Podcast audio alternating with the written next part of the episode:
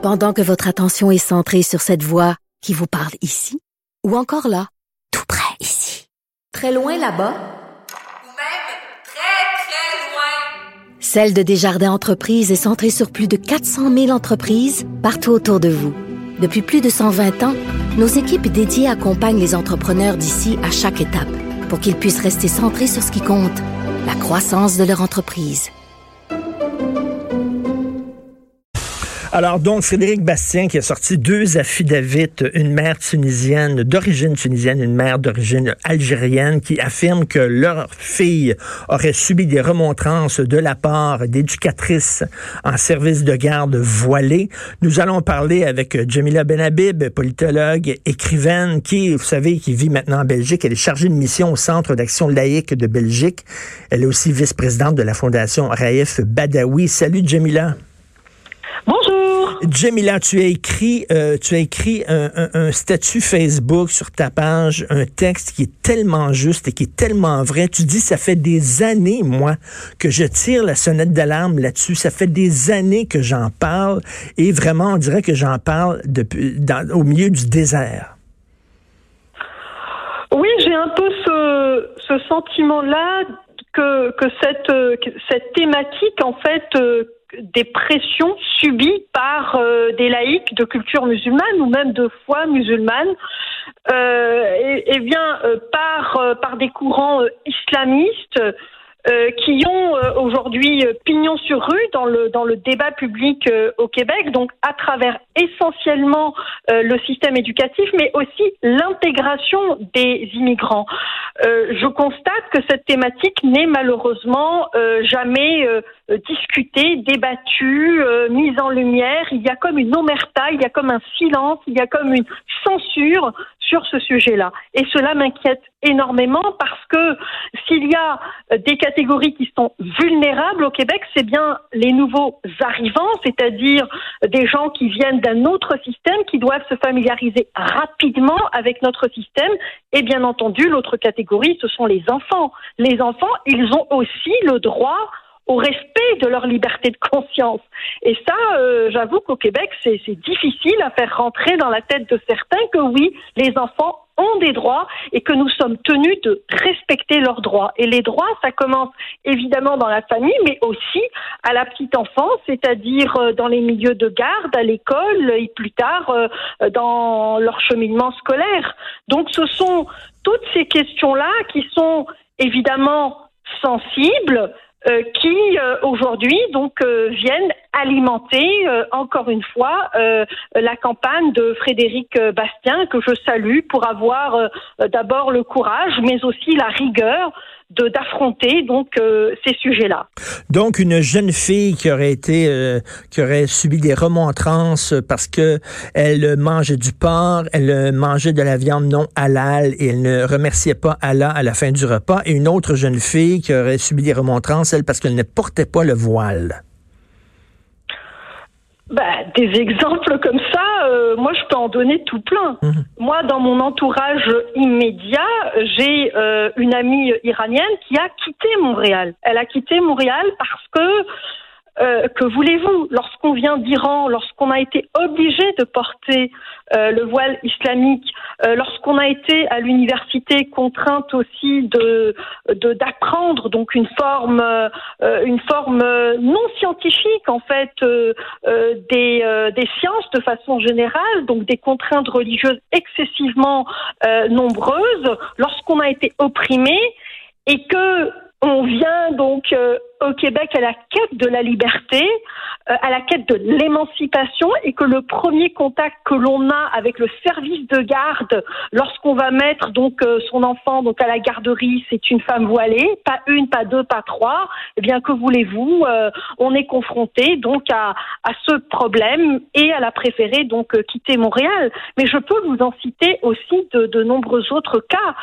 les remontrances que subissent les enfants, que subissent aussi les parents parce que euh, ils ne suivent pas la, règle donc euh, du halal par exemple. Écoutez, ça c'est vraiment euh, dans le dans les communautés musulmanes, je dirais que c'est très très répandu. Et, et d'ailleurs, je me demande pourquoi personne n'en parle. Donc ces deux exemples, si vous voulez, c'est vraiment des cas d'école et nous pouvons véritablement étayer avec d'autres ben exemples. Oui. et il y a un autre exemple, mais tu dis Jamila, personne n'en parle et c'est vrai dans un certain milieu, il y a comme une omerta là-dessus. Euh, entre autres, toi, pendant des années, tu as tiré la sonnette d'alarme, comme je le disais, et jamais Radio-Canada euh, euh fait euh, un reportage sur ce que tu disais sur euh, et t'invitait presque jamais dans des débats. Et regarde, récemment, on a beaucoup parlé de cette décision controversée du chef de police de Longueuil qui a amené certains de ses policiers rencontrer un imam de la mosquée de Brossard qui disait que les femmes adultères devaient être que les homosexuels vivaient dans le péché, etc. Ce, cet imam-là, euh, au moment où on se parle, il prêche encore à la mosquée de Brossard. Donc, il y a encore des nouveaux arrivants qui arrivent, qui vont à Brossard, qui vont à la mosquée, et ce qu'ils entendent, c'est ce genre de, ce genre de propos-là, et personne n'en parle. Oui, tout à fait. Donc il y a évidemment cette cette censure qu'il faut euh, qu'il faut dénoncer, mais je dois dire aussi qu'il y a euh, un autre problème qui se pose depuis des années au Québec, c'est l'intégration des nouveaux arrivants. Et c'est d'abord l'accueil des nouveaux arrivants.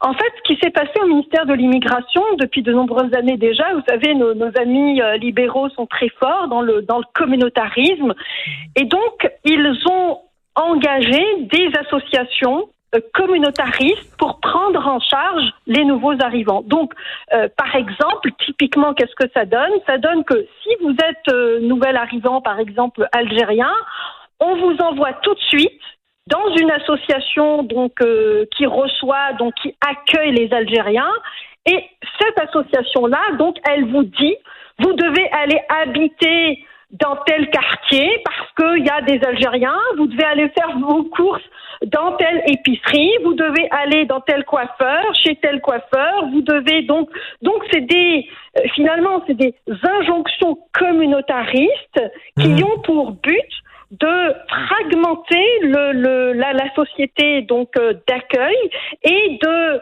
bâtir en fait des communautés ethniques et religieuses coupées de la réalité du pays d'accueil. Donc ça, ce problème, c'est un problème véritablement euh, sérieux et qu'il va falloir aussi que le gouvernement, euh, eh bien, euh, de la CAC prenne à bras le corps parce que ça n'a pas encore été, euh, mmh. euh, disons, euh, suffisamment étudié, étayé. Qu'est-ce qu'on fait donc avec les nouveaux arrivants qui sont directement orientés vers des services qui sont communautarisés? Ça, c'est une vraie question. Il va falloir que le ministre donc puisse répondre et puisse qu'on puisse au moins attirer son attention vers vers vers ça. Donc, vous avez évidemment l'accueil et l'intégration qui posent problème, mais vous avez aussi le système éducatif dans lequel nous avons réhabilité les religions des minorités. Et quelles religions nous avons réhabilité Nous avons réhabilité des interprétations rigoristes hmm. des religions.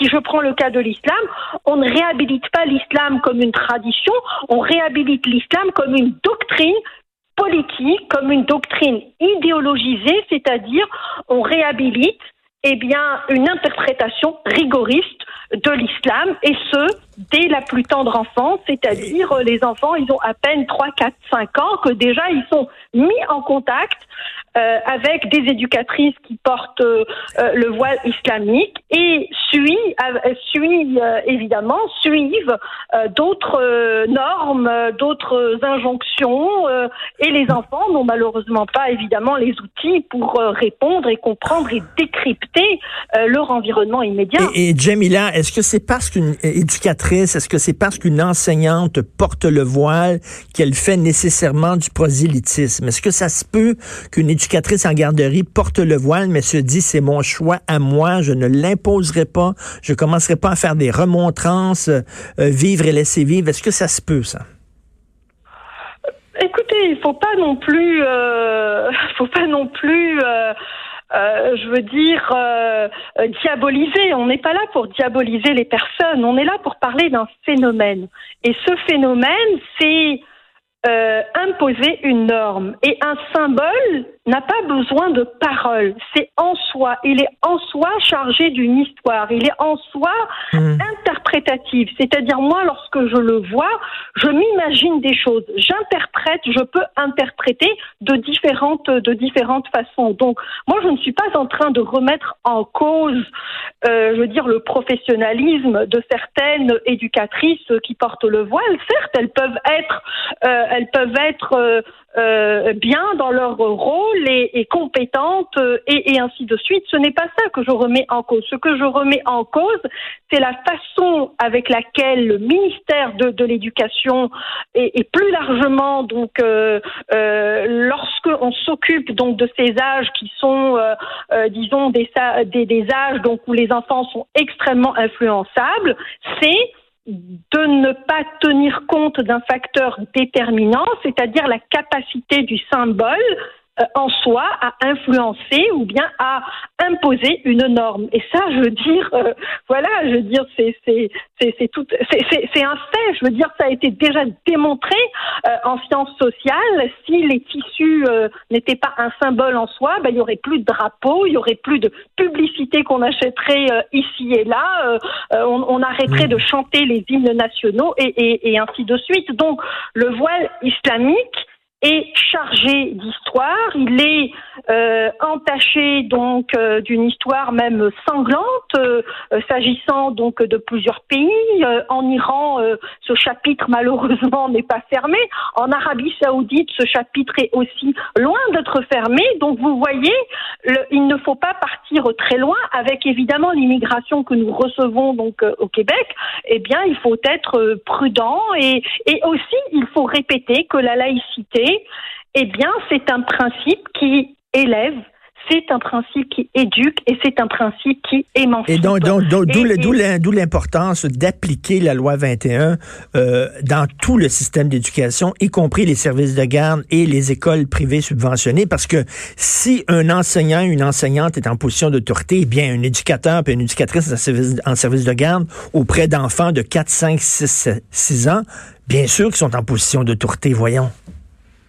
Oui, absolument. Je veux dire, euh, euh, le, le, le, maître et, et cette, euh, et cette figure d'autorité, en fait, je ne sais pas comment c'était pour vous, mais pour moi, lorsque j'avais des instituteurs et des institutrices, donc à l'école, au collège, y compris au lycée, même par moments, lorsque je n'avais pas un grand coup de foudre pour ces enseignants-là, je les respectais. Je, je respectais y compris ben euh, les enseignants pour lesquels donc euh, je n'avais pas forcément euh, une affinité particulière. Pour moi, c'était des figures d'autorité et, et, pour moi, donc, de par leur fonction, je devais les respecter, que je les aime ou que je ne les aime pas. Donc la figure d'autorité la figure d'autorité, elle est là, euh, et l'enseignant donc euh, a ce pouvoir donc d'imposer, d'imposer le, le, respect parce que la fonction euh, même de d'éduquer, de, transmettre, d'élever, elle est en soi donc une autorité. C'est une autorité morale évidemment. Tout à fait. Merci beaucoup, Jamila, d'avoir pris le temps de nous parler. Jamila Benhabib, entre autres VP de la Fondation Raïf Badawi. D'ailleurs, comment il va, Raïf Badawi? Est-ce qu'on a des nouvelles? Euh, c'est très très euh, préoccupant euh, aujourd'hui la, situation de, de Raif Badawi. Et malheureusement, euh, il y a euh, très peu de pays donc euh, qui en font cas. Vous voyez bien à quel point l'Arabie mmh. Saoudite est un pays extrêmement puissant. et là aussi, il y a malheureusement une forme d'omerta et d'hypocrisie à l'égard de l'Arabie Saoudite. Mais bon, ça c'est un autre chapitre. Merci beaucoup et merci encore pour tout le tous les combats que, que vous menez, Jamila. Jamila Benhabib, merci. Merci infiniment. Au revoir.